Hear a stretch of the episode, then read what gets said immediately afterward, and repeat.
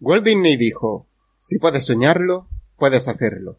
Y hoy, nuestro amigo y casi vecino Ignacio Seijo va a cumplir uno de sus sueños desde que era pequeñito, participar en un podcast presentado por mí. Yo soy Daniel Benavides y señoras, señores y personas que se lo están pensando, empezamos.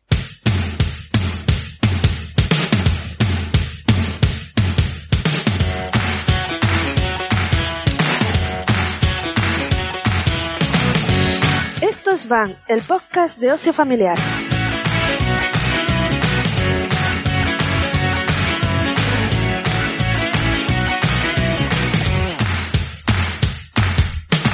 Hola, hola, pues aquí estamos un mes más, el primer martes de mes como viene siendo habitual con nuestro podcast. Hoy, como ya hemos dicho, tenemos un invitado muy especial que ahora conoceremos, pero antes quiero saludar a las habituales. Hola Julia. Hola, hola. Para quien no la conozca, Julia Iriarte, ¿vale? Voy a detallarlo un poquito. También tenemos por aquí a Fernando Vázquez. Buenos días, buenas tardes, buenas noches. Una cosa, a mí lo que me fastidia del invitado es que con todo su morro viene y dice que es Ignacio Seijo, Seijo de toda la vida. ¿Qué es esto de Seijo? Yo- Seijo. Yo, Ahora, yo me, ha sido Seijo siempre. me lo tengo apuntado para, durante el podcast, decirlo de todas las formas posibles y así no equivocarme. Voy a decir Seijo, Seijo y Seijo. Ah, Así, y, no acerta- bien y, seguro. y no, y no dirás todas. Intenta, también- intenta ponerle una tilde a la S. Venga, venga. Bueno, cuidado que sabes que yo con el idioma Sí, sí. bastante. El récord Bueno, está en la universidad que no acertaba ni el primero ni el segundo. Era Seijido Monzón en lugar de Monleón. Así que eso no se puede superar. No sabemos por qué. También vamos a saludar a Katy Hernández. Hola Katy. Hola, ¿qué tal? Yo soy muy fan de Seijo, ¿eh? Seijo... Se- Seijo. Sí. Sí, sí, Yo sí. creo que sí. Yo cuando me dijeron específicamente que no es Seijo, dije, Seijo. Ya está. Seijo. Bueno, si no es ya- Seijo, ya lo es. Seijo. Ya lo veis. No espere que fue, este fuera el inicio. Debatir sobre tu apellido, ¿no? Sí. Bueno, pues ya tenemos programa. Luego está la gente que me llama Sergio. Porque Ah, sí. eh. Eso eh, creo que es una especie de cortocircuito cerebral o algo así que tienen algunas personas y les ocurre. Y todo esto ha servido para confundir aún más a la gente, o sea que a partir de ahora nadie te va a llamar bien. Nadie va- de hecho, todavía nadie sabe quién es porque ya se ha liado del todo y no, no lo hemos saludado todavía oficialmente y vamos a saludarlo ya. Hola, Sergio Seijo. ¿Qué tal? Monzón, Eh, eso es- No, no, está con nosotros Ignacio Seijo. Se- oh, ya ves tú. Ignacio Seijo, que esa, es esa es buena. colaborador habitual de, de BAM, aunque ahora eso nos lo explicará Julia. Di hola por lo menos, Ignacio, que ya ha hablado, has tenido que hablar mucho para defenderte, pero saluda. Eso. Nada, pues buenas, buenas noches a todos. O cuando lo escuchéis. Efectivamente. Gracias por acompañarnos hoy. Vamos a hablar de cosas muy interesantes, principalmente de rol, porque Ignacio lo que hace es escribir en van sobre rol. Mucho rol en familia. Eh, está él aquí de invitado y podría contar él cosas sobre sí mismo y decir lo que hace y tal, pero como somos como somos, vamos a dejar que lo haga Julia. Por ejemplo. Sí, lo va a hacer mejor. Pues, bueno, por presentar aquí lo más importante de, de Ignacio es que, como bien ha dicho Dani, es nuestro amigo y vecino, amigo y casi vecino.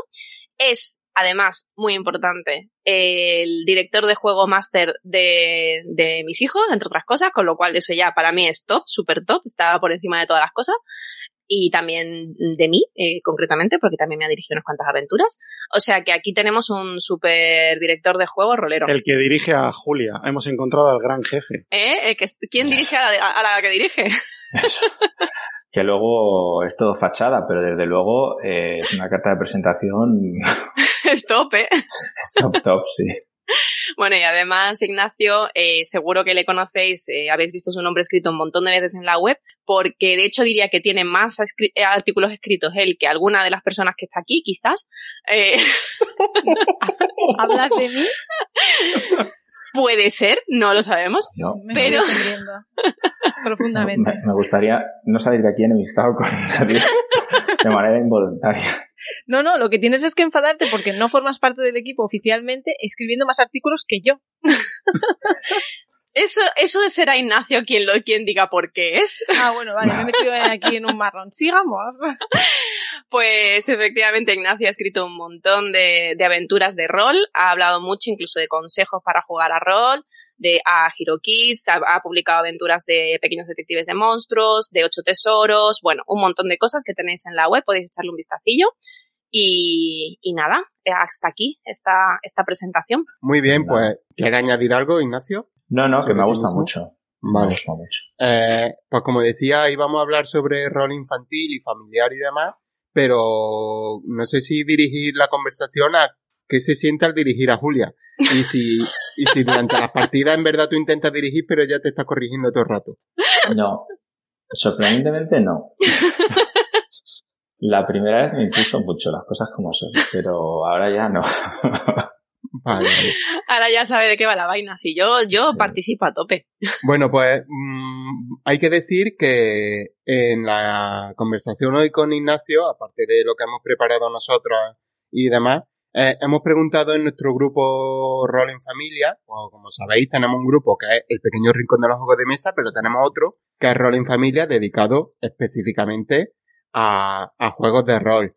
Y hemos estado preguntando sobre qué cosas le interesan, sobre todo, saber del mundillo, ¿no? Para la gente o que se esté iniciando, o incluso que ya se ha iniciado, pero quiere saber otras cosas o aprender más. Entonces, hoy vamos a tratar un poco todos estos temas que nos ha ido proponiendo la gente con Ignacio, que para eso es nuestro invitado estrella sobre rol, tanto en el podcast como en la web.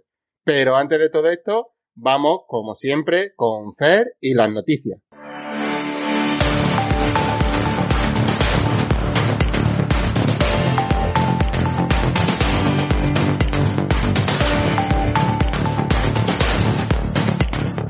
Bueno, pues comenzamos con las noticias y lo primero que voy a decir es que hoy no hay Harry Potter, ¿vale? Primera noticia, no hay, no hay. Harry Potter. Ya, esto es- se va al traste. Bueno, pero lo que sí hay es que hoy se estrena La Remesa Mala en Disney Plus. Eh, Star Wars, La Remesa Mala, explora la historia de unos clones experimentales y de élite que conocimos por primera vez en Star Wars de Clone Wars. Eh, bueno, la serie tiene lugar después de la Guerra de los Clones y sigue a un escuadrón de clones diferentes genéticamente a sus hermanos del ejército clon y que están en posesión de unas habilidades increíbles que ayudan a convertirles en- un equipo imbatible. Yo he visto el tráiler y eso y bueno. pues, Pero me estás diciendo de verdad que ese nombre es, es ¿De cierto. verdad? Es o sea, verdad. Claro. Que yo cuando he visto el- eh, la imagen pensaba que era una broma. No, sí, No, es la- no, no, no. no, no, no. La, remesa mala. Sí, es la traducción. Ya está. Eso es lo que Venga, hay. pues ya está. Bueno, y, y un recordatorio a todo el mundo que le gusten los Legos y los videojuegos. Que No hay aquí nadie somos aquí. pocos. No hay nadie, ¿vale? Nadie. Hasta el 7, de- o sea, hasta el viernes, hasta el 7 de mayo, en la página esta de Humble Bundle, eh, tienes eh, un montón de videojuegos de Lego, desde un euro hasta 8,42, donde podéis adquirir todos los juegos, videojuegos esos, ¿vale? Me Desde interesa un euro. Hay, hay que recordar que el Humble Bundle. Humble Bumble, este, es solidario, ¿vale? Y todo lo que se recauda siempre suelen ser para Ujú. causas solidarias y que es hasta ocho y pico, pero en verdad tú puedes dar más si quieres, ¿vale? El valor que tú quieras dar. Sí, bueno, Solo que si das un mínimo de 8 y algo, te llevas todos los juegos que aparezcan para PC y dos que sí funcionan en Mac. Es, es Ah. que lo estaba mirando porque, claro, me interesaba, pero solo hay dos que funcionan en el sistema de Apple y todo lo demás sería para PC. Guay. Pero muy interesante. Son Bueno, pues juegos eso, muy, está- muy divertidos. De hecho, en el, En el recopilatorio de videojuegos. Videojuegos, para comenzar y demás, eh, una de las entradas es Lego. En general, cualquier juego de Lego va genial para videojuegos. Pues, ¿sabéis quién no se los ha cogido? Todavía. Yo. ¿Por qué? Porque los tengo todos. Ya lo ves. Bueno, Mira, tío. Friki. Dale. Friki. Eh, eh, cómic.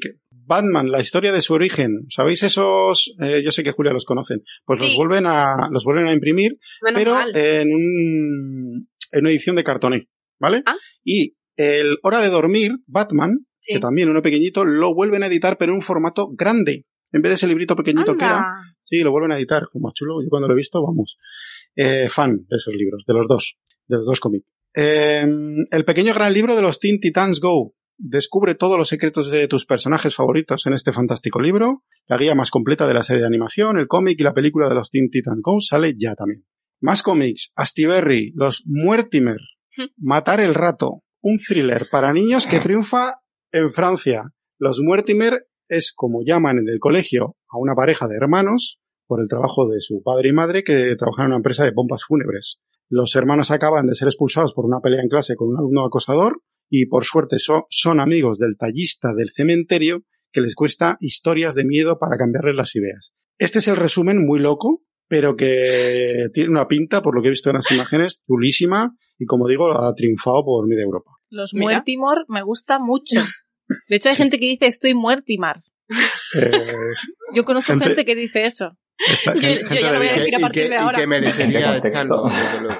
Pues cuando estás, por ejemplo, muy cansada, estoy Muertimar. Bien. Bueno, vamos con los juegos de mesa. Seguimos rápido. Montaver se une a GDM y el, cala- el catálogo actual de Montaver pasa a formar parte de Guerra de Mitos y trabajarán como sello creativo dentro de, de la editorial. Pongo esta noticia porque ha sido como muy relevante porque se van a volver a, edi- a reeditar juegos como Días de Radio, Take It Easy y El origen de las especies. Eh, ¿Esto quiere Además, decir que GDM, GDM es la nueva Modé? Sí, tiene toda Igual. Ojo. está creando un imperio. Sí, sí. Que Take It Easy eh, hay que decir que es un juego que le gusta muchísimo a Ruth, que lo tenemos reseñado dentro del- de, los videojuegos, los juegos, perdón, de efecto lúdico para matemáticas y que además eh, me han contado, un- me han chivatado que lo van a poner con unas ilustraciones nuevas y mónicas. Así que, interesante. Perfecto. Eh, otra cosa bonica y que sale con más cosas bonicas, ya era bonico, pero va a serlo más, es que vuelve Dixit. Ojo, ¿Cómo cuidado. has dicho? ¿Dixit? No, no, no. Dixit, Dixit, No, no, no. vuelve Dixit. Di- Dixit. Bueno, vale, Dixit. Yo digo, Gracias. vale, Ardisi. Dixit. Er, Erdixit. Bueno, pues que vuelve. Lo han rediseñado, las Más cartas no. bonito. Las cartas no, solo que es el tablero, Más fichas bonito. y demás. Precioso. Bueno, pues que no hay fecha todavía, pero que lo van a volver a sacar. Sigue teniendo conejitos y luego Sí. el de eso de unas ruletitas para, para votar. Que son muy monas Sí. y, y que facilitan el juego. O sea, esto me encanta porque conservan las ilustraciones y añaden las ruletitas. Todo bien. Bueno, Sí. pues más juegos que sé que os van a gustar es por parte de TCG Factory nos trae Mandala Stones, un juego abstracto de, a ver si lo digo, ¿eh? Philip Gowax y New Unhelter, ¿Estás bien? en la ilustración. Hasta aquí he llegado bien. A partir de 10 años, de 2 a 4 personas, 96 fichas de baquelita de cuatro colores y dos diseños distintos que habrá que usar para conseguir los puntos de victoria a la vez que se configura el gran mandala del tablero de puntuación. Bueno, Ay Dios, lo quiero. Precioso. Eh, también llegan, bueno, una expansión nueva para el Unmatched con Drácula, Sherlock Holmes, El Hombre Invisible y el Dr. Jekyll y Mr. Hyde.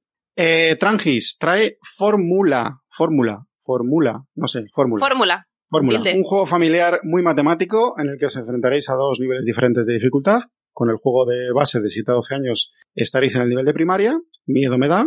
Con la expansión incluida de 12 a 16 años eh, avanzaréis al nivel de secundaria. Yo es que Yo no, quiero llego, probarlo.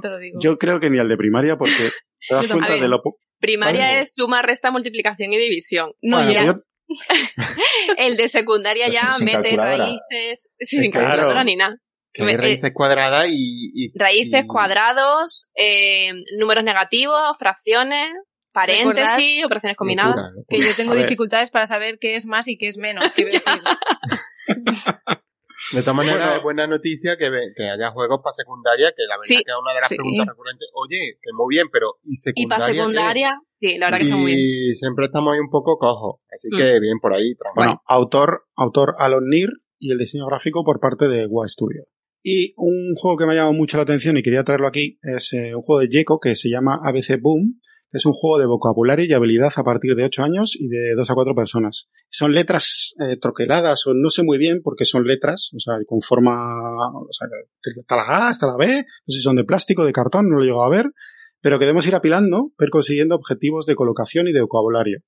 Pues, por ejemplo, podemos poner una letra si decimos una palabra que contenga esa letra, ¿vale? Y es súper bonito, o sea, está muy chulo, eh, echarle un ojo. Y por último, quería hablar de Room, el juego de Agus y los monstruos, que sale a finales de este mes, publicado por GDM, Qué bien. con Pac Gallego como autor y Liliana Fortuny como ilustradora. Y el Room está basado un poco en un- una obra, creo que es un cuento, Literaria, sí. Eh, que bastante famoso en Cataluña, y que, bueno, habla de, de un niño que tiene que ordenar la habitación y luego ju- juega unas cartas que hemos conseguido con el objetivo de conseguir el mayor número de monstruos. Y luego, para finalizar ya, y dejando una notita aquí aparte, que es Dingo y Looping de Atomo Games, salen también en mayo, pero de estos y algunos más ya hemos hablado en el noticiario del domingo pasado, así que podéis ir a ver el programa en YouTube ya mismo y así eh, enteraros de todo. Aprovecho ya para felicitar a Atomo por sus cuatro años, cuatro años ya, Felicidades. editorial. Felicidades y hasta aquí las noticias.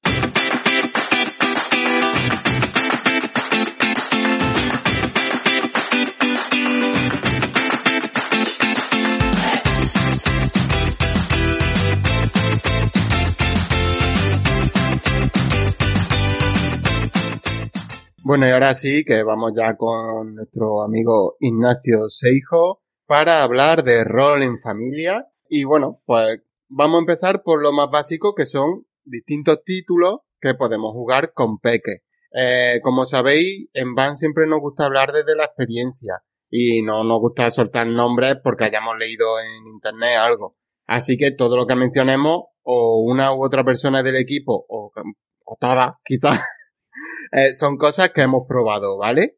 Eh, podéis estar seguros de que lo hemos probado, de que sabemos cómo funciona perfectamente y por eso lo mencionamos o recomendamos. Pero vamos a dejar que empiece Ignacio comentándonos algún titulillo que él use para jugar en familia. Pues muy buenas. A ver, aquí mi triada mágica es Ocho Tesoros, por supuesto, que desde que entró lo pega muy fuerte. Me gusta mucho. Hero Kids como narrativa fantástica y Pequeños Detectives de Monstruos en vivo, no en mesa, que es verdad que cada vez jugamos menos porque ya son un poco más mayores, 8 y 6, pero que es que en casa no, o sea, eso de Pequeños Detectives de Monstruos tiene que ser en vivo, no puede ser en mesa, no. ¿No quieren? No, no quieren, no quieren. Así que esos son lo que, lo que más jugamos en casa, nosotros. Es que el pequeño detectives de monstruos, la verdad es que se presta a, a eso. O sea, sobre todo es que cuando lees Sí. el reglamento, casi te está diciendo, mira, mm, hazlo así que, que todo te mola. Contarnos la diferencia, pues si alguien no lo sabe, de un juego de rol en mesa o en vivo. Eh, ah, contando es yo. Vale. Sí, sí, Ignacio, Vale. perdona. Que la, no pasa la nada. pregunta no estaba Yo lo agradecí en vivo porque la verdad que la primera vez que leí el, el juego no terminé de entenderlo del todo. Yo no sé quién ha redactado eso, pero Nos ha pasado, nos ha pasado a todo el mundo. Pues mira, Patricia. Patricia de Blas y Álvaro Corcín, que el libro es preciosísimo, pero hay que decir que cuesta un poco entender algunas reglas, sí. sí. Entonces, que la diferencia entre en vivo y en mesa, eh, pues seguro que, que hay mucha literatura sobre el asunto ¿eh? y habrá cosas como muy No, oficiales. práctico, lo que quieres Pero básicamente, eh, yo el en vivo lo entiendo como una especie de juego simbólico gincana, donde estás desplazándote por donde te tengas que desplazar, y en mesa, pues estás sentado en torno a, normalmente, con niños sobre todo, un tablero con apoyo, con figuras, con apoyo gráfico, o con algo, o con muñecos, o con super things. Y entonces hay que hacer un ejercicio mayor de abstracción y de, y de imaginación que en vivo. Claro, Yo tengo tema. una pregunta, tengo otra pregunta. Venga, ¿Qué hacíamos antes de los Super Things? no sé, yo no lo recuerdo ya. Porque en mi casa es no te después. No, en mi, en mi casa usamos, usamos Lego, muñequitos de Lego. Tengo los Lego piratas y para, jugar a ocho tesoros, por ejemplo, lo utilizamos mucho. Mm. Pero lo del soporte gráfico, por ejemplo, es muy importante. Y también hace, es, o sea, es una evidencia de que cuando son muy peques, viene súper bien tener ese soporte visual. Por Sí. eso muchas veces a- al inicio, las primeras partidas se prestan mucho a que sean en vivo porque hay que imaginarse menos. Más bien lo están viviendo por, pues, pues eso, por las distintas habitaciones y demás, siempre viviendo la aventura porque al final para que sea rol y no sea gincana eh, como tal, eh, tienes es que estar viviendo esa, esa aventura, ¿no? Está pues el, el detective no sé quién que te está guiando por tal sitio y se escucha por allí a, a la otra detective que hace no sé cuántos, etcétera, etcétera, ¿no? Mm. Eh, la tramoyista que es de en, en, en casa de Ignacio hay una tramoyista que se encarga de, de poner todas las pistas conforme se van moviendo el niño y la niña por la casa, ¿no? Eso es la que hace todo. El resto Que les es, les es más sencillo igual, ¿no? Porque además en el vivo suelen ser ellos mismos. Ver, Sobre todo cuando que- son, son peques, son ellos Claro. mismos, no tienen que interpretar nada y es mucho más Mm. fácil, ¿no? Mira, Sí. cuando nosotros empezamos a jugar, que lo tengo por aquí apuntado, el pequeño tenía tres y medio. Entonces, eh, tenerlo sentado en una mesa era complicado.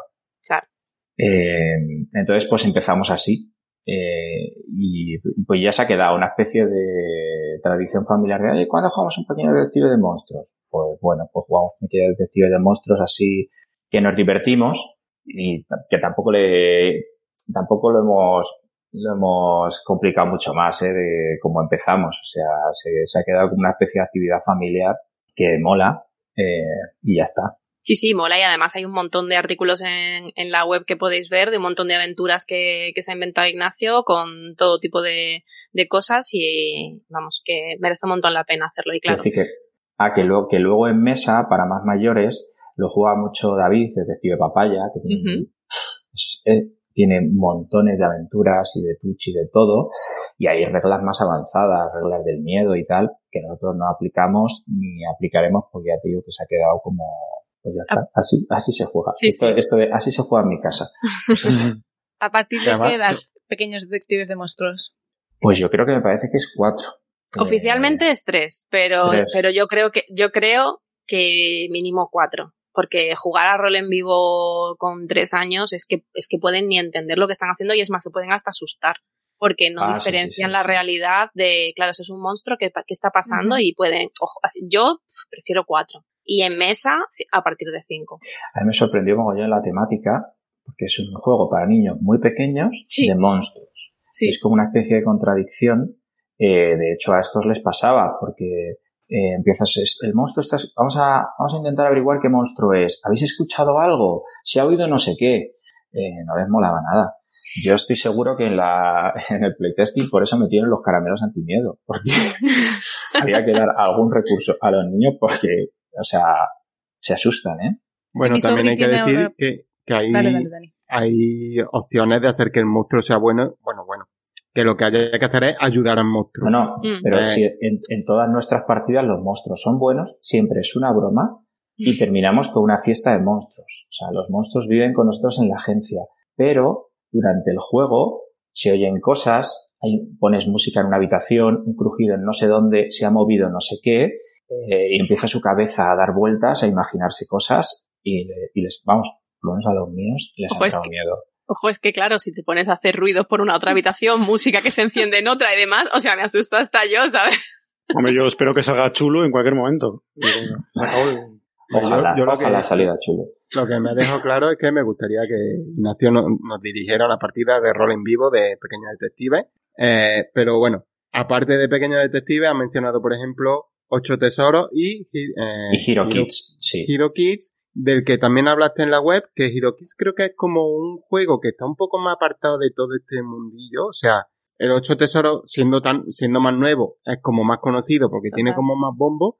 Y sin embargo, Hero Kids está como muy apartado, pero los fans de Hero Kids son muy fan. O sea, yo la gente que conozco que conoce Hero Kids, eh, están muy a tope con él por el tema de la fantasía también y demás. Yo creo que a Hero, o sea, a Hero le ha pasado lo mismo que a Tiny Dungeon y que a muchos otros. Es que Magisa se lo ha comido. O sea, cuando tú hablas juegos de rol de niños de narrativa fantástica, Magisa. Oh. Entonces, eh, como al final se solapan, porque pueden ser un poco diferentes, pero si es que una vez que uses uno, pues usas el que más te guste o el que tengas a mano o lo que sea. Verdad que Magisa tiene más recorrido, pero es verdad, yo no sé exactamente por qué no se conoce tanto. Eh, yo, por ejemplo, en mi caso lo elegí precisamente porque ya traía el apoyo visual, trae las minis de papel, trae las fichas, las minis de papel para los, para los personajes jugadores y, para los PNJs y el bestiario te lo puedes imprimir y lo puedes recortar.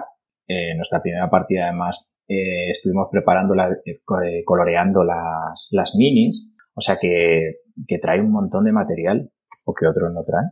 Eh, voy a hacer un, ma- un matiz, una pequeña aclaración. Eh, Ignacio ha dicho PNJs, que para las personas que jueguen a rol saben perfectamente lo que es, pero para quien no juega a rol, los PNJs son los personajes no jugadores, que a diferencia de los personajes jugadores, pues son todos, la, todos los enemigos, personas con las que se interactú- interactúan, eh, un poco, pues eso, todos los otras, eh, otros personajes que no son ninguna de, las de los que interpretan las personas que están jugando. ¿Vale? O sea que si te encuentras, si, estáis las cuatro personas que estáis jugando, pues os encontráis con eh, la reina del pueblo, pues entonces la reina es un personaje no jugador porque no es ninguna de las personas que estáis jugando. Y, no- y ese personaje no jugador la interpreta y la dirige el, la persona que está dirigiendo la partida, el director o directora de juego. Bueno, y como en el pequeño rincón nos pedían títulos así con los que jugar, aparte de estos que ya conocemos, eh, podemos mencionar, por ejemplo, también, yo tengo que hacerlo, ¿vale? Aventura en Ecuestria de My Little Ya. Pony. Juego maravilloso. O sea, My Little Pony, ¿qué más queréis? No, por- Mm. ¿para qué necesitáis otras cosas? Ruth, Julia y yo lo hemos jugado dirigidas Sí. por Dani Sí. en dos sesiones y nos encantó. O sea, yo me encantó ser una unicornia. ¿Qué queréis que os diga? Y con superpoderes. Es que ¿para qué quieren más? Es que es súper guay. La verdad es que, es que es muy chulo. Y además la historia es muy, es muy bonita y no sé, está muy guay. A mí me gusta Claro, un. My Little Pony es una serie que siempre lo que ha buscado es fomentar la amistad principalmente. Sí. Entonces el juego de rol tira también por ahí, fomentar la amistad y el ser buena gente en general, buen pony, digamos. y bueno, pues maravilloso porque lo primero que tienes que hacer cuando haces la hoja de personaje es dibujar tu pony. Que es un juego que empieza dibujando un pony colorido, tiene que A estar guay de me- por sí. me iba a suponer un problema eso. ¿eh? Pero A mí también. Y bueno, por ahí eso por mi parte, no sé si Julia tiene algún titulillo más que quiera mencionar. Yo, es que de todos los títulos que últimamente eh, tengo así en mente, el que, es que el que más juego y el que más me gusta para Peque es, el- es Ocho Tesoros. Me parece que es súper fácil de dirigir. Yo creo que por eso también el boom que ha tenido. Eh, aparte de porque es que las ilustraciones llaman un montón la atención y bueno, lógicamente que, que David pues es un crack, ¿no? El autor es, es el que llamábamos David Detective de Papaya. Pero, pero bueno, desde luego es, es una pasada. Eh, Súper fácil de dirigir eh, a, nivel, a nivel de sistema. El libro se entiende perfectamente, está súper bien explicado y dan ganas de empezar a dirigirlo nada más terminarlo, porque dices, esto es fácil, esto yo lo puedo hacer. Y yo es que lo, voy a- lo recomiendo y lo voy a recomendar siempre porque me parece una pasada.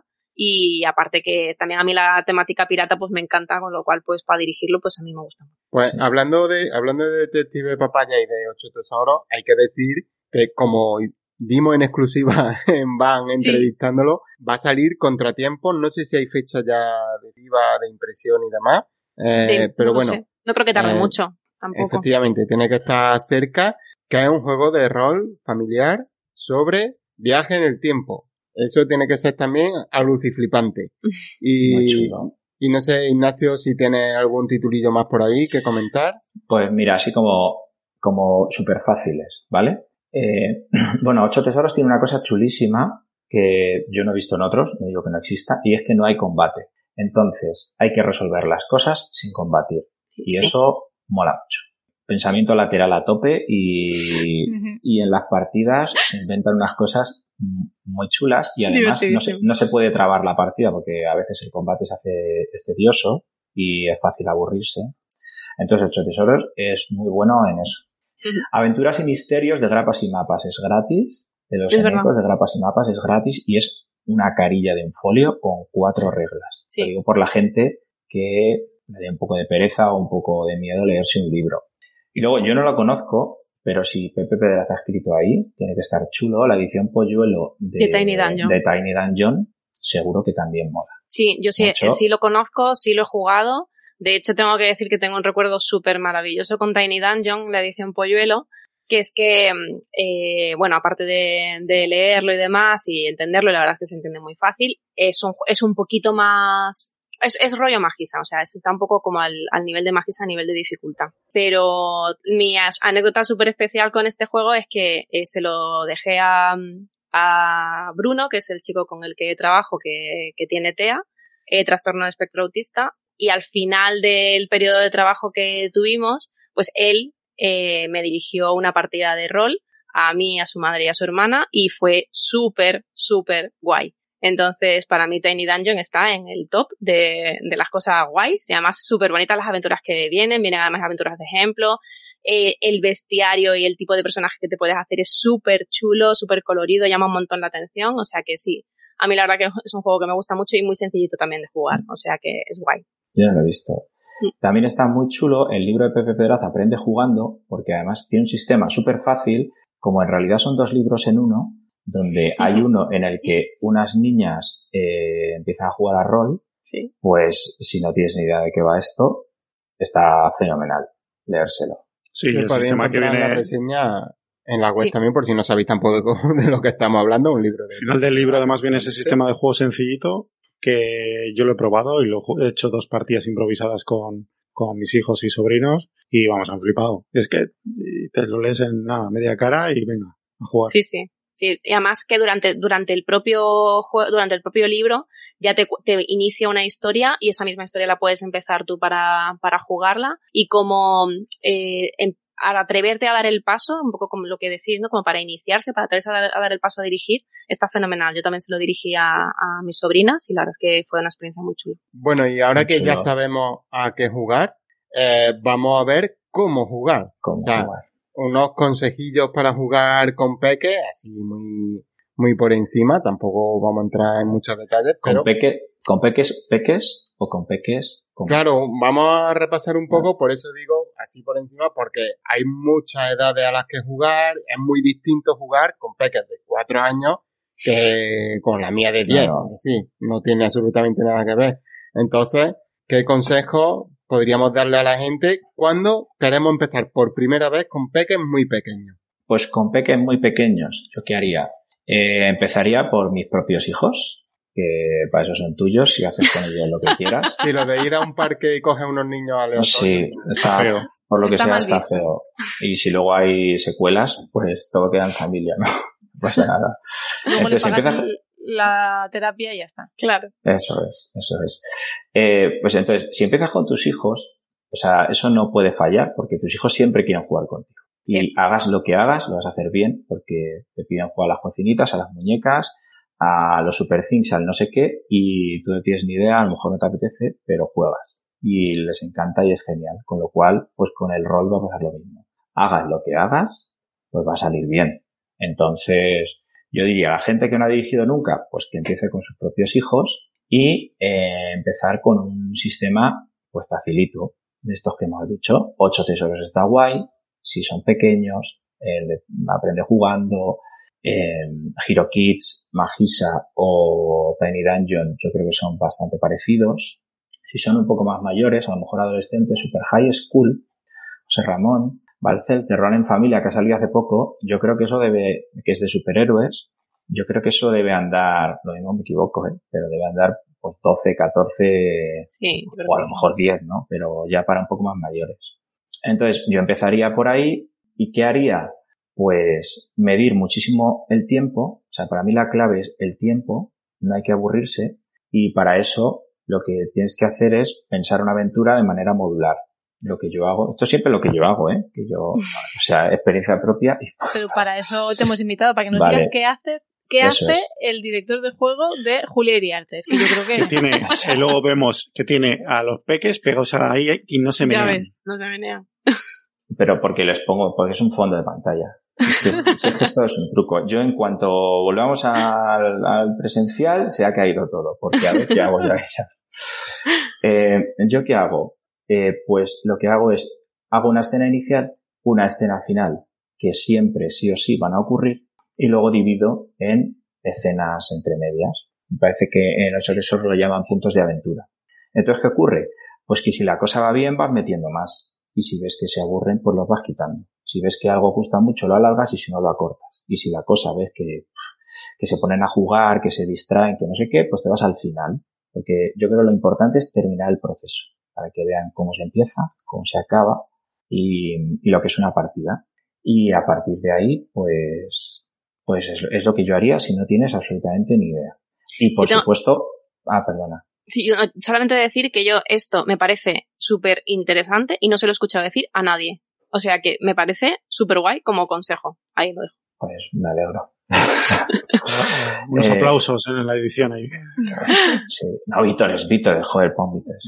Que no se puede decir tacos. Y sobre todo, que aprovechando que hay internet, que la gente se vea partidas. Hay un montón de partidas. Es difícil hacer algo si no has visto, si no has jugado o no lo has visto nunca, pero es que hay un montón de partidas. Entonces, ya no digo leerlas, digo verlas. Hay un montón de, o sea, yo siempre digo Esto, lo mismo. esto es una cosa que iba a decir antes eh, y que quería comentar. Es algo muy recurrente que la gente pregunta en los grupos de Facebook, tanto en el pequeño rincón como, como Rol en Familia, que es eh, ¿dónde puedo ver una partida? Porque yo no me hago la idea. Mucha gente no se hace la idea de lo que es el rol. O sea, yo quiero jugar, pero no sé qué es. Entonces, esto que comentas me parece eh, imprescindible. Sí, sí, sí, sin duda. Eh, ¿Y dónde ver? Yo me iría a Detective Papaya, sin duda, el blog o su canal de Twitch y luego en YouTube. Pues en YouTube digo yo, ahí ya no lo sé, pero me imagino que habrá partidos. O sea, partidas de adultos hay montones. Digo yo que infantiles también habrá. No lo sé, porque claro, ya es más complicado grabar a un niño o una niña, o sea, no se graba. De hecho, él eh, no saca caras. Claro. Entonces no lo sé, pero vamos, Detective Papaya tiene mogollón. Además de Detective Papaya, que efectivamente tiene un cholón, eh, así a bote pronto me suena que en las LED eh, se hacen partidas online Cierto. de rol, por ejemplo con Monster Kit, Sí, es verdad. y eso sí que está por ahí grabado, supongo, porque las LED se suben Sí, todo, sí, sí, todo sí, lo que han hecho online. Y mínimo dos partidas de las últimas LED tendría que haber Alex, por ahí. Alex fue el director. Alex de- Campos, Alex sí. Campos, sí. Campos. Así que ya sabéis, podéis buscar tanto por las LED, las las Ludo Ergo Zoom, o desde luego pues Detective Papaya, que ahora mismo así online, el que, bueno, online y en cualquier forma, el que, que está más a tope de la vida con, con el rol. Vale. Y bueno, como sabéis siempre, eh, Van y el pequeño rincón y nuestro grupo de rol en familia tiene una variante muy educativa. Eh, siempre estamos buscando cómo usar los juegos en el aula o en el aprendizaje, ya sea en casa también o en el aula. Y pues nos han preguntado que sobre el uso de rol como sistema para aprendizaje en casa o en el aula. ¿Se puede usar el rol para aprender? Se puede, claro, se puede y de hecho con, con cualquier juego se va a aprender, con lo cual ya lo tenemos relativamente fácil. Yo solamente quiero, quiero decir una cosa que me parece bastante importante, que es que si antes de llevar el juego al aula, el juego de rol al aula, hay que jugarlo, hay que saber haberlo jugado, hay que haber, haberlo experimentado, hay que haber, no podemos decir, venga, la primera vez que juego a rol lo voy a jugar en el aula, no, preferible bueno, eh, haberlo probado un poquito antes, haber, haberte empapado de partidas, etcétera, y luego ya cuando tengas experiencia lo metes en el aula, porque si no, insisto, la, cosa puede ir un poquito, un poquito Irregular. regular. sí. Y, y bueno, eso principalmente. Luego, eh, sí que se puede aprender sin duda, hay muchísimos profes, muchísimas profes que lo llevan al aula. Yo, o sea, yo misma tuve la oportunidad de hacer un, una, eh, una especie de evaluación final de curso de dos grupos, en este caso de infantil, eh, con un juego de rol en vivo que hicimos a, a través del cole y, y, y fue, voy, voy, a decir fácil, se, teniendo en cuenta que había 42 niños y niñas, ¿vale? pero, pero fue muy chulo, fue, fue muy sencillo porque hubo colaboración de muchas personas y realmente eh, las propias profesoras sí que pudieron ver que, jolín, repasando todos los conceptos que habían dado durante el trimestre a través de un juego de rol que tenía una, una aventura, una narrativa, y que iban eh, interactuando con distintos países, distintos entornos, distintas cosas y demás, pues eh, sí que estaban bastante alucinadas porque les encantó como experiencia, ¿no? Y esto es un ejemplo súper pequeñito de las muchísimas opciones que, que, hay, por supuesto. Bueno, yo con esto quiero, mm, ya que han mencionado una cosa, quiero volver al tema de los consejos, porque claro, dice, había 42 niñas y niños. Eh, como consejo creo que se puede dar, entre otras cosas, empezar a lo mejor con, con dos sí, o tres, sí. ¿no? Ignacio. No, de, yo nunca dirigiría a cuarenta y pico niños, porque creo que no saldría de allí.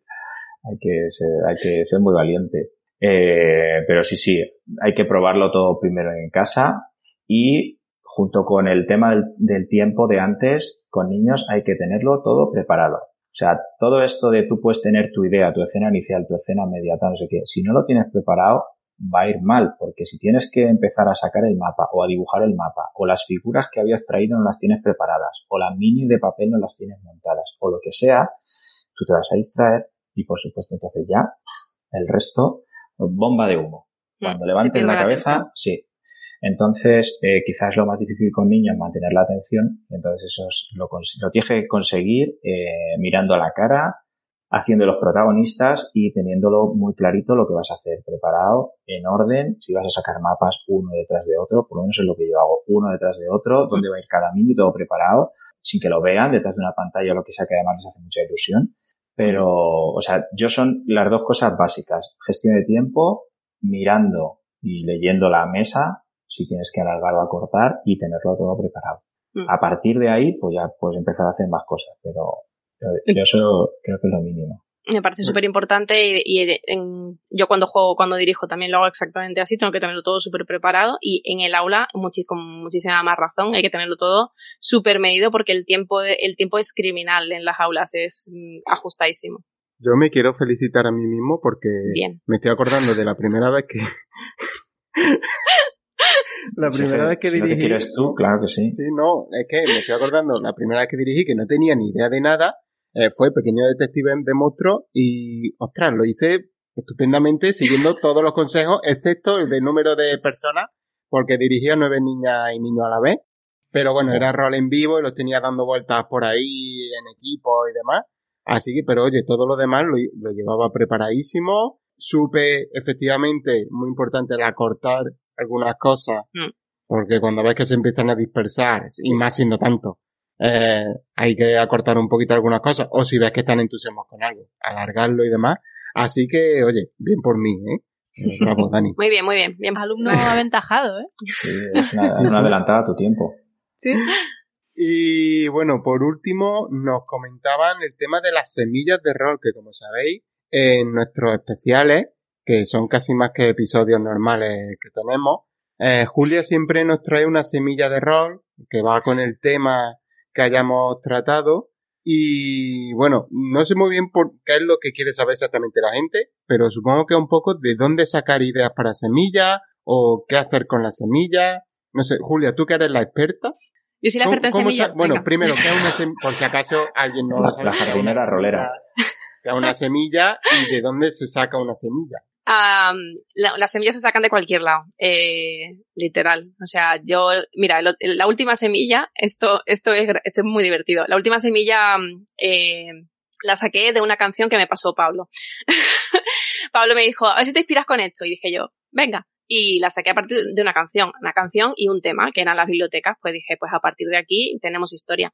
Eh, entonces, la pueden sacar de cualquier lado. De cual, yo me inventé una, una semilla puede ser desde dos líneas hasta 10 páginas escritas, hasta incluso más. O sea, puede ser, ya no sería una semilla, sería un módulo, pero, eh, pero la semilla viene a ser un poco esa idea que te puede dar a ti el, el inventarte una historia, el generar una historia y a partir de ahí, pues construirla o improvisar o hacer lo que quieras. Pero la semilla, insisto, surge de, de mirar eh, por la ventana del autobús y ver un edificio abandonado con una verja rota. De ahí surge una semilla. Y, y si no eres tan pro como para inspirarte de una canción, pues puedes sacarlo de capítulos de dibujos de que vean los niños de series o de películas, si están muy flipados. Si no sabes muy bien qué hacer, pues te coges la serie que estén viendo en ese momento, eh, te ves un capítulo y seguro se te ocurre algo. Y si no se te ocurre nada, juegas ese capítulo al rol. Y pff, en cuanto vean a su personaje te coges en internet, te lo buscas. Bueno, yo no sé, asuntos de derechos de imagen ya que lo lleve otro. Es Te en tu coges, casa. te lo imprimes, le haces, le haces la mini de papel y, y el hecho de que vean a sus personajes y que de repente interactúan con ellos, que básicamente no son espectadores, sino son actores, ya con eso empiezas. Bueno, pues muchas gracias Ignacio por todo lo que nos has comentado. Creo que es muy útil para Sí. todas las personas que nos están escuchando. Incluso para los que no nos están escuchando también es útil, pero no lo saben. No lo saben. Claro. No lo saben, no lo saben. Qué pena. Verá que de- no, no lo van a saber nunca. Y bueno, dejamos aquí el rol y vamos a hablar un poquito de qué hemos hecho este mes pasado.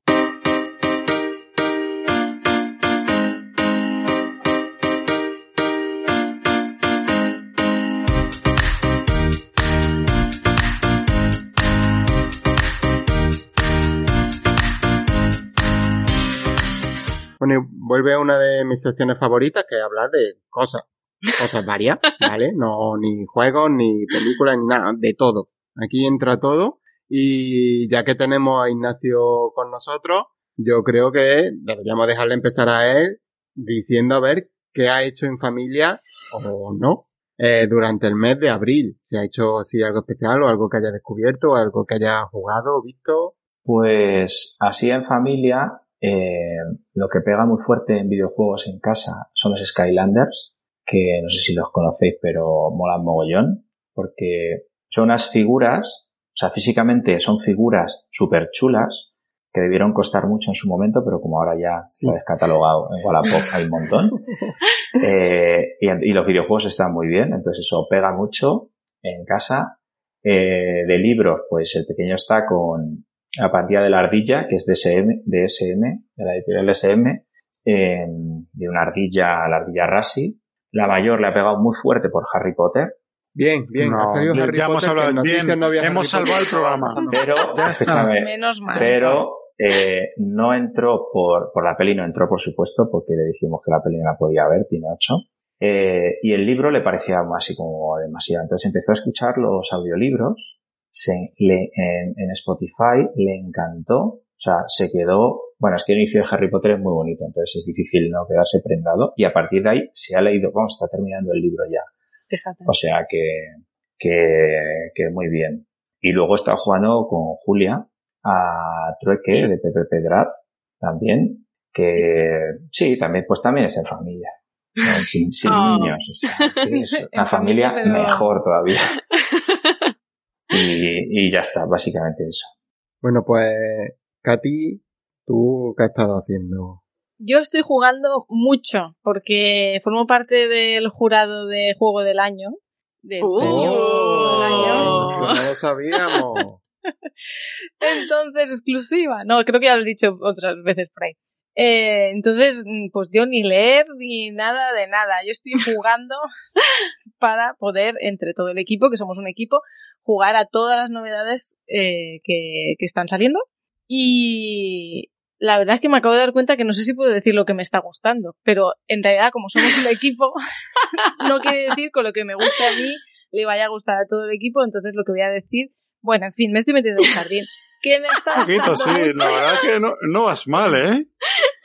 Dejémosla sola, silencio. Añade, añade títulos sin más, y di, unos me gustan y otros, Y otros no, es verdad, puedo decir eso. no. Oro parece. No, es que, es que los quiero recomendar porque me están gustando mucho. Uno es Dragon Parks, que es maravilloso porque tiene cartas transparentes que puedes solapar y en base a eso haces el juego. Y creemos, porque esto lo hemos hablado en el equipo, que las cartas transparentes tienen mucho Sí. recorrido de aquí en adelante. Sí, sí, lo hemos dicho, sí, sí. y que hay mucho camino por recorrer y muchas nuevas mecánicas o mecánicas adaptadas con este tipo de, de, de- de cartas. Y me gusta mucho porque sí que es verdad que al principio lees las reglas, que están súper bien escritas además, y parece que tiene muchas cosas, pero en una ronda ya sabes jugar. Entonces, fenomenal. Sí, yo, yo lo he jugado con Laura, además varias veces porque nos gustó también bastante. Sí. Y súper facilito de pillarle.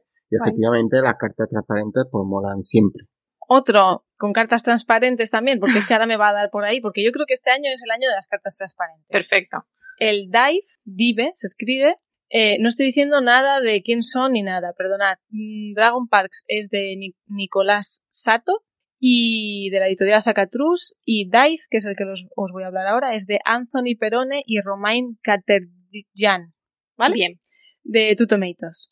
Y este, pues, mm, también cartitas transparentes y lo que tienes que mirar es a través de esas cartas a qué profundidad están, pues, diferentes animales acuáticos.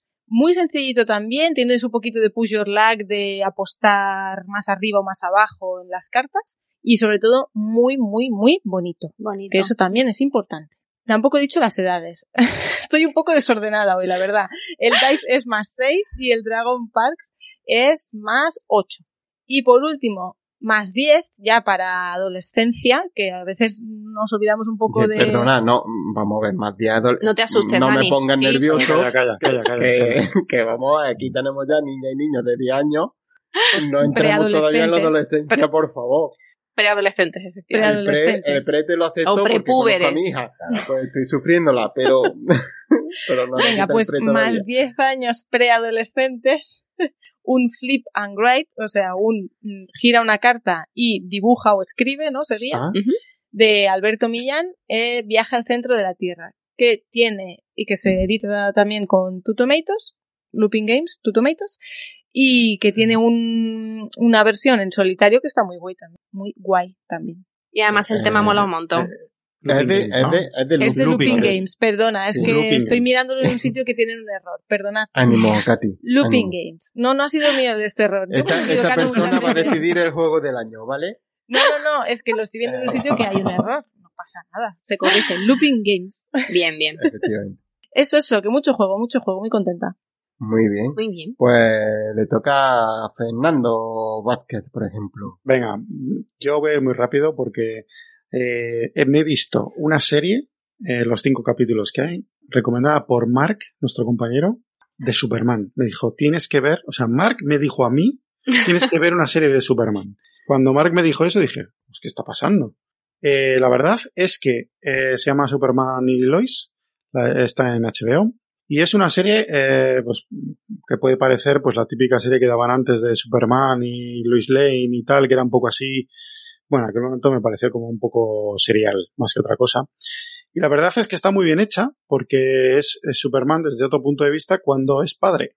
Tiene dos hijos, adolescentes, y cómo es su vida, sí, a partir de ese momento, cuando, bueno, no voy a hacer mucho spoiler de, de la serie, pero básicamente es, pues, problemas que se, que surgen cuando eres padre y madre y tienes dos hijos, y, pero eres Superman. Y no, saben que, y no saben que eres Superman. Eres Nos Superman, pero tienes que cambiar pañales, por ejemplo. Bueno, en Ah, este caso bueno, es un adolescente. adolescentes, pero bueno, pues las circunstancias que surgen, el temor que pueden tener a que alguno de ellos pueda tener poderes, en- bueno, ese tipo de cosas. Está muy bien hecha, muy bien hecha. La serie está muy, muy bien. Se puede ver perfectamente en familia. Bueno, Sí, sí. con Laura y no hay problema ninguno. Es una serie familiar, vamos, no, Sí, sí, no totalmente. tiene problema. Y es buen momento ahora para empezar a verla porque llevan un mes y pico de parón porque hubo un positivo en el equipo. Y claro, mm, llevan sin poner capítulo nuevo, pues casi Tiempo. Hay cinco episodios nada más. o así. Y de hecho Laura está cada semana, pero ¿lo han puesto ya el 6? ¿Han puesto, por favor, padre? Dile que No, pongan el 6. No, pues, Llámalos. Y vuelve, vuelve ahora en mayo, en principio. Así que buen momento para Bueno. empezar a verla. Pues muy recomendable para que le echéis un ojo. Está muy bien. Y luego juegos de mesa, pues la verdad es que he jugado bastante. Lo que pasa que, bueno, quiero recomendar porque hemos recuperado en casa un título maravilloso que son Los Inseparables, el Qué juego guay. de cartas eh, cooperativo, porque aquí en casa pues había, pues mi mujer no lo había probado, no lo había jugado nunca y cuando lo ha jugado pues sin parar, que es lo que pasa con este juego. ¿Qué pasa? Pues que a la cuarta quinta partida te empiezas a frustrar un poquito porque no ganas. Por lo que sea. Por lo que sea, porque es dificilísimo ganar. Pero bueno, es un juegazo. Y a otro que, además, mi niño pequeño de 10 años se ha enganchado, eh, eh, que es Lock and Roll, que se había resistido un poco a jugarlo, pero ahora ya pues se ha metido en el tema y está en plan, yo Es quiero jugar todo el rato. Así que eso ha sido un poco mi- de- mi- mi- mis juegos preferidos este mes. Yo, yo no sé si me dejéis decirlo, pero en el Lock and Roll, la persona artificial contra la que se juega, Oh, sí. ¿vale? Ay. Se llama Laura y bueno, se llama Laura por, por mi Laura. Sí. Así que agradecimiento eterno a Transit por haberlo hecho. Y ya está, hasta aquí un momento lacrimógeno, muchas Y gracias. además es muy difícil de ganar. O sea, es que Claro, es- hombre, Hombre, hombre, por basado en hechos reales. Hombre. Y bueno, yo lo que hemos hecho sobre todo, hemos jugado a juegos de mesa, pero la verdad que no lo había apuntado porque no se me ocurrió. Pero quería deciros que hay dos series que estamos viendo ahora mismo.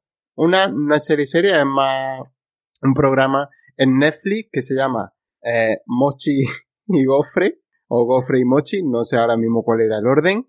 Por favor, mm, mm, ir a Google, busca una imagen, poned Gofre y Mochi y lo miráis porque es lo más mono que vaya a ver en vuestra vida y son eh, muñecos, ¿vale? En plan teleñecos de títeres y cosas así en el mundo real, eh, tan real como que una de las protagonistas, al menos del primer episodio, es Michelle Obama Anda. y trata sobre la alimentación, ¿vale? Nos enseña muchas cosas. El primer episodio, por ejemplo, trata sobre el tomate, que, que analiza el tomate, sea una fruta, un vegetal, en fin. Nadie lo sabe. Na- nadie lo sabe y creo que terminamos el fruta. capítulo y seguíamos sin saberlo, pero Yo, yo creo que es una fruta porque me da un poco de alergia. O sea, que debe ser un poco. Sí, no, eh, en el episodio dicen precisamente que como tiene semilla, eh, si tiene esa semilla es que tiene, tiene que ser fruta. eso, sabía yo. Así que, Ya lo había notado. pues bueno, eh, es algo maravilloso de verdad, es super cookie y encima te enseña cosas. Qué guay. Así que, y aunque parece muy, infan- muy infantil, eh, aprender siempre está bien, da igual la edad que tenga. Así que a tope con Gofre y Mochi sobre todo. O sea, Gofre está bien, pero Mochi es lo más de lo más. Tenéis que verlo. Además sale José Andrés, el chef español, eh, creo que se llama José Andrés, ¿no? El que Sí, está en sí. Nueva York y tal, Sí. Sí. eh, pues también sale ahí a tope. Y otra cosa que estamos viendo es Somos los Mejores, eh, una serie en Disney Plus basada en una película de los 80, o Qué grande. no, 90, de los 90, del principio de los 90 creo que es. Ahí está con Emilio Esteves Los patos. y de los patos, ahí está. El equipo de hockey perdedor por antonomasia, eh, súper fantástico, que luego hicieron un cholón más de películas y cuatro o cinco. Es maravillosa, lo- el perdedor típico superándose a sí mismo y haciendo nuevas amistades y demás. Y han hecho una serie de, pues, ¿cuánto han pasado ya? Me, me cuesta pensar que han pasado ya 30 años desde aquello y que yo veía aquellas cosas, pero bueno. Sí, sí, sí, sí, sí. Pues han hecho la serie de 30 años después, cómo está la situación, y la serie es, pues, estupenda, de verdad. Eh, ponen cada semana un capítulo, eh, hay ya cuatro o cinco también, y de verdad que la recomiendo porque es maravillosa. Eh, ve a los chavales relacionarse entre ellos. Hay uno de ellos que es el protagonista de, de una película también en Netflix que me flipa, que no me acuerdo cómo se llama, pero ahí os vais a quedar. Estupendo. Nos da mucha información para encontrarla. Guay. Eh, noche de juerga. No, Solo hay- que Noche ver de juerga, 200. Noche de juerga. eh, uno de los niños protagonistas de Noche de Juerga, que el chaval es un actorazo, y la verdad que muy bien. Y luego, pues ya os hablé de ello en la newsletter del mes pasado, y os quería mencionar que seguimos muy, muy a tope con Carto, un videojuego para todas las, las consolas que hay, no es específica de una, podéis encontrarlo en todas las plataformas. Un juego maravilloso, super cookie, ojo, eh, necesita cierta edad porque los puzzles son, son dificilillos, ¿eh? Pero un juego muy mono en el que tienes que ir recorriendo un mapa y para mm, desbloquear los puzzles tienes que mover el mapa. O sea, tienes que ir girando cada parte del mapa para ir encajándolo de una forma u otra, ir de un sitio a otro, que aparezcan cosas nuevas. En fin, chulísimo de echarle las ruedinas del cerebro a andar y muy, muy guay. Tiene súper pintaza ese, sí. Sí. Y bueno, por último, es que esto ha sido en los últimos días que estamos con el Marvel United a tope. Figurita ahí de Marvel a tope. Venga, Julia, dale. Eh, por cierto, Es que, ¿Para que- qué me ponéis a... Es que no paras, no paras. es que es su sección favorita que le vamos a Es que hacer. hago muchas cosas. Eh, el- este carto del que habla Dani, este videojuego, me recuerda un poco, no sé, si- tengo que jugarlo porque me llama muchísimo la atención. Es un videojuego que Dani me dijo te va a encantar y tengo, estoy totalmente convencida. Yo estoy todavía con uno que se parece, que se llama Gorogoa, y es un poco ese estilo de puzzle que tienes que ir como moviendo partes para que te encajen en otras y te s- saltan. Bueno, es, es un poco, no sé, me da... Pero, pero no me cortes para hablar tú ahora de lo mismo y vete a lo tuyo. Vale, sí, bueno, Gorogoa, no sé, está guay, a mí me gusta mucho. Eh, y hablando de videojuegos, hablando de videojuegos, El equipo BAM. en esta ocasión sí, en Sí, familia. Va a ser el último podcast. Esto, audiencia, esto va a durar poco. O sea, grabad, grabad esto, descargarlo. Yo no sé lo que va a durar esto. Enmarcarlo. Bueno, en familia, en familia, es que esto lo estoy diciendo un montón. Me voy a repetir sobre cosas que ya he hablado, pero me da igual porque es que me ha gustado mucho. Overcooked es unas risas, es que me lo paso súper bien jugando en familia con Overcooked. Eh, hay que, por favor, gente, gente competitiva, tomároslo con calma porque si no os vais a poner a gritar. Y no, no es para gritar, ¿vale? Es un juego para relajarse, reírse, saber que no lo vais a conseguir y que y está guay. Es que es una No- risa No divertidísima. lo vas a conseguir en la vida. Da En la vida. lo que hagas. A ver, so- Pero y, sobre todo, no es un juego para relajarse. O sea, No, no, no, no, no. No, no, Para no, nada, no. no es un juego para relajarse en absoluto, es un juego en el que te pones de los nervios, pero es súper divertido. Pero o sea, que sepa la gente que no es para nada, para nada tranquilito ni nada por el estilo. O sea, no, no es mi nuevo gris, no. Es, es todo lo contrario en sensaciones a gris, pero es divertidísimo. Eh, eso como videojuego. un, por hablar de libro, estoy leyendo, bueno, me he leído ya un par de libros de la, de una serie, eh, que es la serie de Luces Nocturnas, que es, me ha parecido bellísimo, eh, lo, es de Astiberri, lo, lo trae Astiberri y es de Lorena Álvarez. Y Lu- Luces Nocturnas, el primer, el primer volumen de Luces Nocturnas está fenomenal porque eh, llama mucho la atención, pero eso tiene un punto tétrico por decirlo de alguna manera. Entonces, esto eh, a mí me gusta más para, para verlo en familia, aunque toda la- todos los libros tienen como dos lecturas y hay algunas cosas que a lo mejor no terminan de entender, que a nosotros nos parecen a lo mejor un poco más siniestras de lo que, de lo que son, y lo pueden ver y a lo mejor no asustarse. Pero yo prefiero otro que se llama, que es el, segundo, que se llama Icotea. Eh, es súper bonito, me ha parecido súper bonito, tiene también un punto así como de cosas que no terminas de comprender. No voy a hablar mucho porque eh, es más una, un recorrido visual de una pequeña historia, eh, de entender de dónde vienen, bueno, de dónde vienen los recuerdos, de dónde, bueno, es muy bonito. Solamente digo que le echéis un vistazo a nivel así visual, por ver si os encaja y la historia es muy agradable de ver. Y última cosa que he estado en este mes dándole un montón, eh, ya también he hablado de ello en los, en los noticiarios, Arqueras de Nand, eh, es un juego de mesa que me encanta, me encanta, es solitario, pero es, bueno, es solitario con modo para dos personas. Eh, en casa jugamos en solitario, pero en cooperativo, o sea, decidimos en pareja y demás, con mi peque, mi hijo mayor. Es un juego a partir de 10 años, el autor es Pablo Garayzar, lo ilustra Pedro Soto, y bueno, pues eso, uno o dos personas y las partidas duran una media orilla más o menos. Muy guay, muy guay. Y además, mucho más guay si le metéis los efectos flipacionales que le metemos nosotras cuando estamos jugando. Sí, sí, sí. O sea, yo lanzo flechas en lugar de la... porque es un juego en el que hay una invasión de orcos. Entonces, las arqueras eh, de Nan pues tienen que defender el valle de Nan.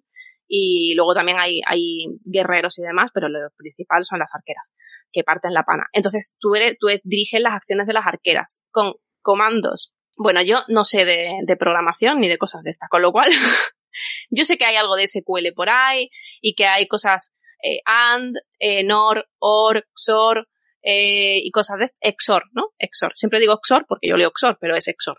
Bueno, pues estas cosas. Em, y es súper chulo. A mí me gusta muchísimo y si hacéis view cuando los pues mucho mejor. Y si cuando hay eh, en guerra de espada hacéis entonces ya muchísimo mejor todavía.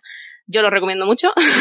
Tiene pintaza eh es que yo me lo paso fenomenal y tiene puertas lógicas con lo cual eso sí sí, sí. es que explota la cabeza eh yo lo he jugado en Tabletop Simulator con el autor precisamente con Pablo Garayzar y te explota un poco el cerebrito, ¿eh? A mí se me quemó un poco porque esta, ese pensamiento computacional y tal, a mí me cuesta mucho. O sea, que lo recomiendo muchísimo precisamente para aprender.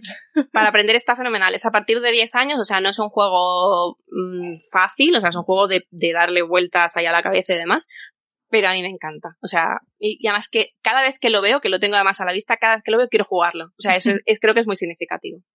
Y nada, eso serían un poco las cosas que he jugado yo.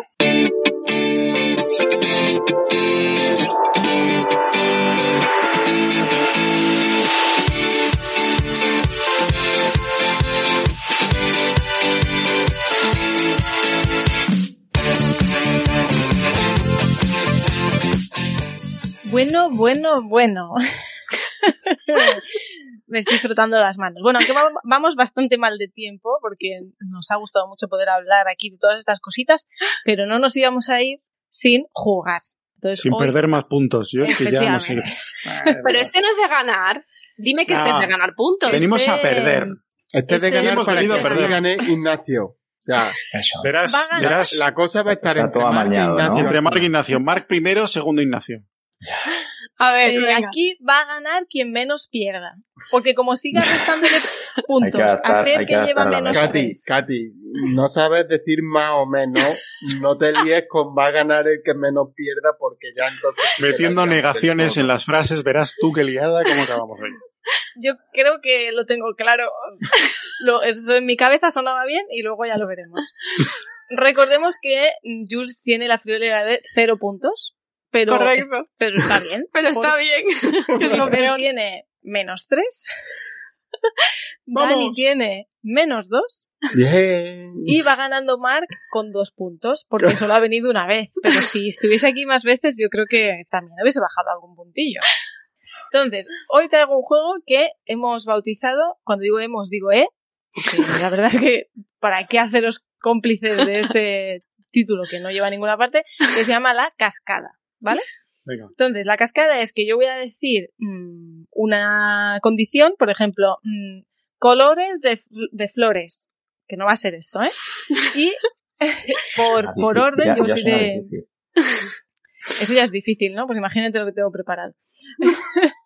por orden de, de como yo os diré, ¿vale? El orden es Fer, Dani, Julia, Ignacio. No te pienses que, que te vas a librar, tú también entras. Y, y tendréis que ir diciendo, pues, mm, cosas que cumplan con eso que yo os digo. Muy Bueno, bien. vamos a jugar y lo vemos. Venga, dale. Venga. Venga. Pues empieza Fer, Dani, Julia e Ignacio. Cuando una persona diga uno, una cosa, ya pasa. Yo no, no sé muy bien a lo que estoy jugando, pero yo. Sí, mira, mira, muy ¿eh? fácil. Sí, sí, mira, mira. Ah, venga, pero vamos hasta a el jugar. mira, infinito, mira. eh, pero hasta el infinito. Hasta esto, que alguien Hasta que falle. Pero alguien falle. claro, hay tiempo, o sea, No, no, Hasta hasta, que que alguien alguien falle. falle. Cuando alguien falle, pues igual, pero a ver, ha perdido. tranquilos. pero si dices igual- colores de flores, amarillo, rojo, azul, verde, o sea, Vale, vale, pero los, que tengo aquí son más difíciles. Claro, alguien se quedará sin. Venga, venga. Y Vale. en tarde más de 5 segundos en decir la respuesta también. ya, se eso, elimina. algo así decía. Sí, sí, sí. Pon-. Ponle 20 o 30, por favor. No, 5 Segunda. segundos porque nos dan aquí las 3 de la mañana. Venga, vale. Juegos con nombre de ciudades o países. Fer,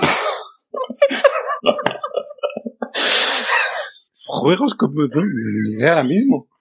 con, con nombre de ciudades o países. Empiezo a contar. O París. Dani, París Nuevo Día. Alhambra. Carcassonne. Mira, me lo ha quitado.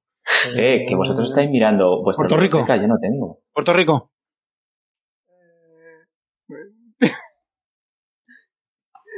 Eh, Córdoba. Walking in Burano. Eh, Puerto Rico 2.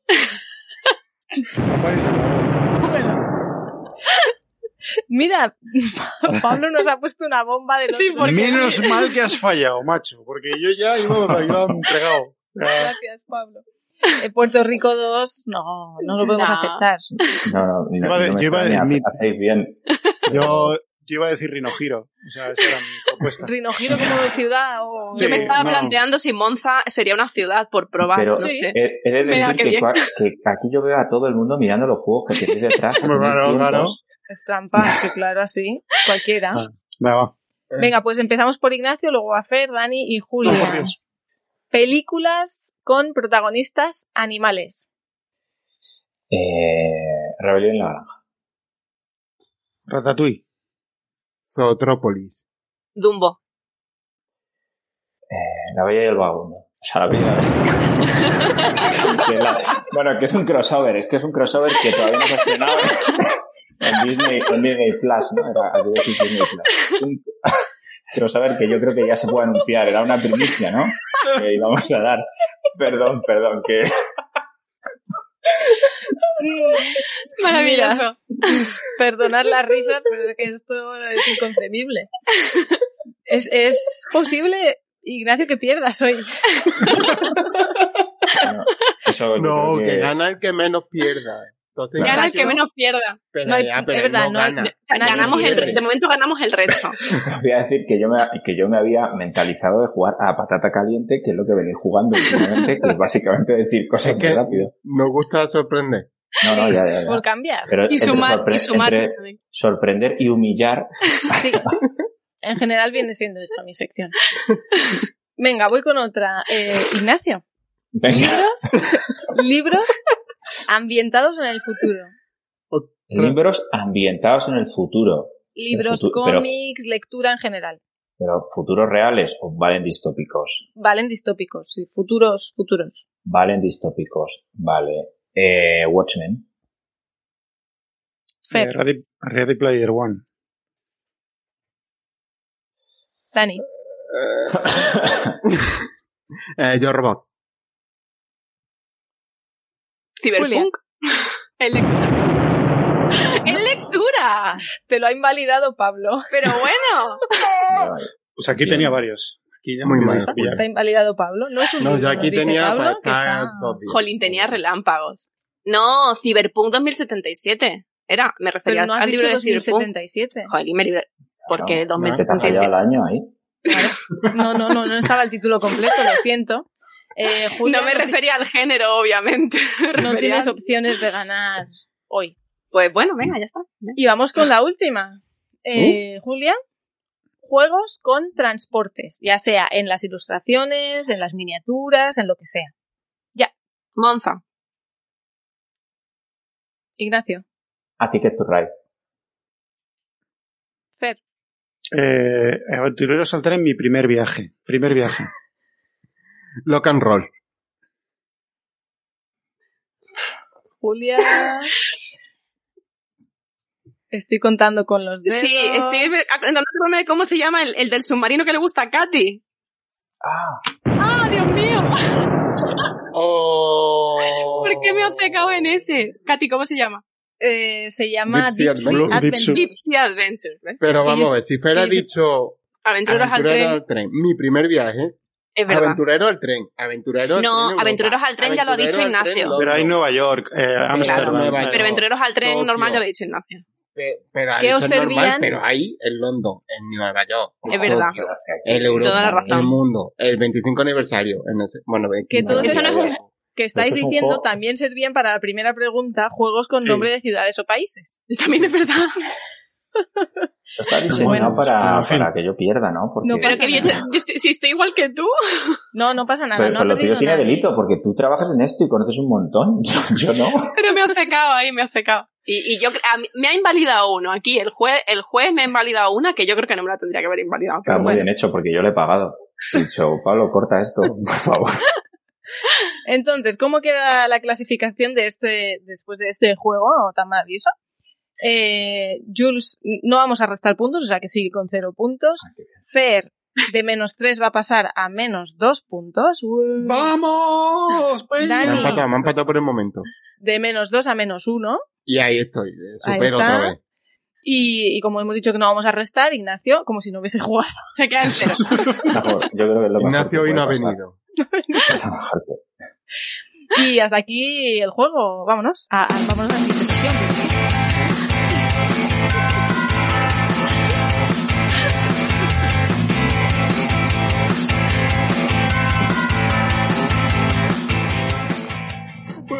Bueno, llega el calendario sección, el friki. calendario. Pues, calendario friki que- ha ido un poco ahí a lo... que va todo muy Perdón. bien hoy, va todo ligerito, ligerito. Voy a tirar para adelante con el calendario. Eh, a ver, como todos los meses ya se está convirtiendo en habitual, eh, la Asociación Resistencia Lúdica propone un montón de partidas de rol online para que podáis apuntaros, están todas ahí en el calendario, así que echarlas un ojo. Por cierto, para la gente que me está preguntando que quiere probar eh, siete días de travesía, pues Sí, hay partidas también, así que eh, pasaros por allí. Evento presencial, cuidado, del 7 al 16, Japón en Granada, eh, con una fiesta de los dioses incluida, que lo llaman Machuri o algo así. Que estéis más puestos en Japón sabréis. Eh, más cosas, del 21 al 24 de mayo, jornadas, a ver, espérate que ahora tengo que decir, epidemic, epidemiques, n- no sé cómo se dice. Son las yo, yo, jornada, jornadas Jornades. epidemics, algo así. Eso. Epidemics, algo así. Eh, Es catalán, no sé. sí, que lo diga una sevillana, viendo una catalana aquí también. No, No, sé. no, yo no lo voy a decir. Yo- Jornadas epidémicas. Es- vale, menos mal. Eh, de la asociación Stronghold. En este evento de cuatro días encontrarás partidas de rol eh, para todos los gustos y edades, juegos de mesa, en diferentes plataformas online, torneos, sorteos y dicen que hasta cro- croquetas. Eso Así que bueno, pues ya está. Eh, eso es del 21 al 24 de mayo. El 22 y 23 de mayo, Ludiverse Online. Y ahora ca- aquí, Katy, que nos explique qué va a ser esto. No, pues bre- brevemente. mm, Os tenéis que conectar el día 22 y 23 a unas sesiones del Ludiversan Talks, que, que son sesiones de... Habrá mesas redondas, eh, una entrevista, habrá cos- una cosa sobre rol, ahí lo dejo. Y bueno, habrán cuatro cosas concretillas y una sorpresita por ahí que aún no está muy confirmada. Total, que os conectéis al Ludiverse Online y ahí vamos a ir retransmitiendo. También se van a hacer cosas en presencial, en pequeño formato, con inscripciones y tal, aquí en Girona, en la ciudad, pero va a ser muy, muy, muy chiquitito en comparación a lo que es el Ludiverse que se hacía pre-pandemia. Pero vamos a empezar a arrancar porque creemos que ya hay que hacer cosas. Bien. Vale, Game On Digital, del 27 al 30 de mayo también. Todo en formato digital en su canal de YouTube. En el artículo aparece el link y el enlace para que podáis ir a verlo todo lo que van a emitir. De momento tampoco sabemos exactamente qué es lo que van a hacer, y, pero bueno, ahí estará. Todo en su canal de YouTube. Y el 29 de mayo, Retoños en línea de Sans Nigurat, otra asociación. Eh, juegos de mesa y rol en su canal de Discord. Así que tenemos todo el mes completito con un montón de cosas esta vez y toda la información en el artículo de MAM del calendario friki. Bueno, pues hasta aquí nuestro programa de hoy. Muchísimas gracias por habernos acompañado a todas y todos vosotros y gracias especialmente a Ignacio. Sentimos que no hayas tenido que sufrir. No, yo me lo he pasado fenomenal. ¿eh? Muchas gracias por, por haber venido y contarnos tantas cosas sobre rol y haberte divertido con nosotras. Gracias, Fer. Buen trabajo, Eh, como siempre. Eh, gracias, Dani. Eh, las redes sociales no las voy a decir, ¿eh? O sea que La pues- siguiente pregunta. ¿Quieres decir pues- tus redes? No, vale. no.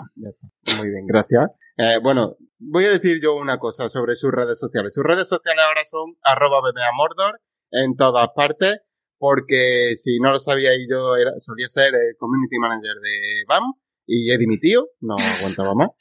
Eh, en verdad no, es que la fama que me da el podcast no me permitía Claro. ya ocuparle tiempo a las redes y ahora mismo pues Fer el nuevo community manager que lo está haciendo estupendamente y le doy las gracias por quitarme ese peso de encima también. Ahora podremos comparar. Hombre. Sí, sí, claro. Claro. ¿A quién quieres más? ¿A papá o a mamá? Pues, Así que ya sabéis, lo podéis seguir en arroba Mordor que os cuenta todas las cositas que hacemos.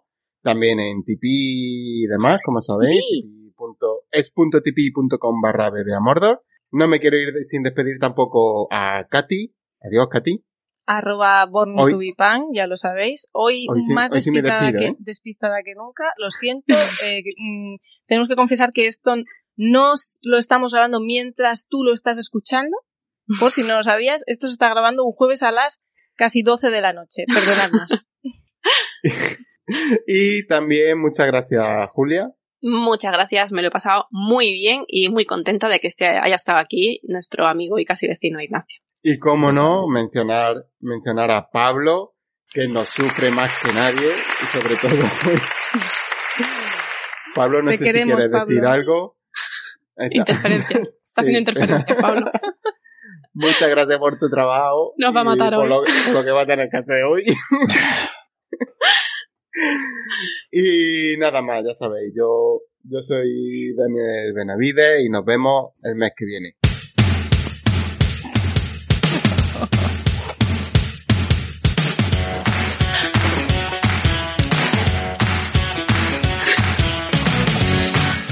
Van, el podcast de ocio familiar.